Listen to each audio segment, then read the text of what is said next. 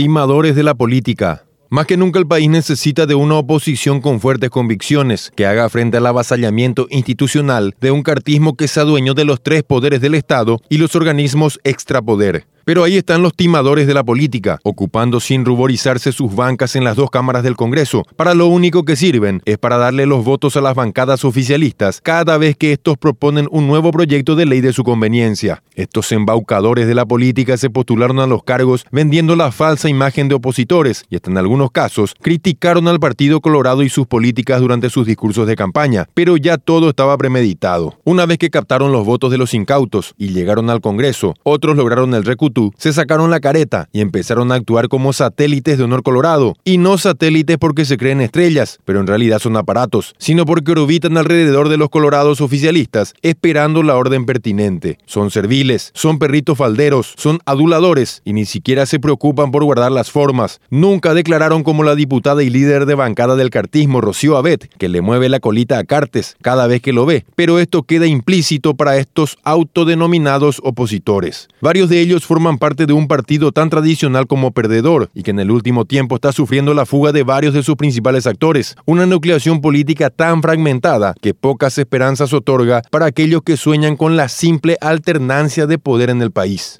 al grupo de senadores liberales ya conocidos por su preferencia hacia la azulgrana y no precisamente por ser cerristas, se le sumaron otros del partido ubicados sobre la calle Iturbe, que dieron el quórum necesario para que Alicia Pucheta pueda jurar como integrante del Consejo de la Magistratura. Estos parlamentarios liberales se mostraron críticos hacia el cartismo en otras ocasiones, pero al parecer la buena presencia y la facilidad de palabra del expresidente de la República los está empezando a convencer. Si tuviesen un poco de vergüenza, lo mejor que podrían hacer es pasar por el local ubicado sobre 25 de mayo casi Tacuarí y directamente afiliarse a la ANR, asimismo como lo había hecho Santiago Peña en su tiempo de ministro de Hacienda. No habría tantos problemas si total ya son secretarios de Bachi Núñez en el Senado y de la esposa del titular de Itaipú en la Cámara de Diputados. Va él a tanto. Lo que queda claro es que salvo honrosas excepciones, los apodados opositores en el Congreso solo sirven para darle una aparente legitimidad a los proyectos de ley que salen del Poder Ejecutivo, algo así como el proyecto de ley de superintendencia de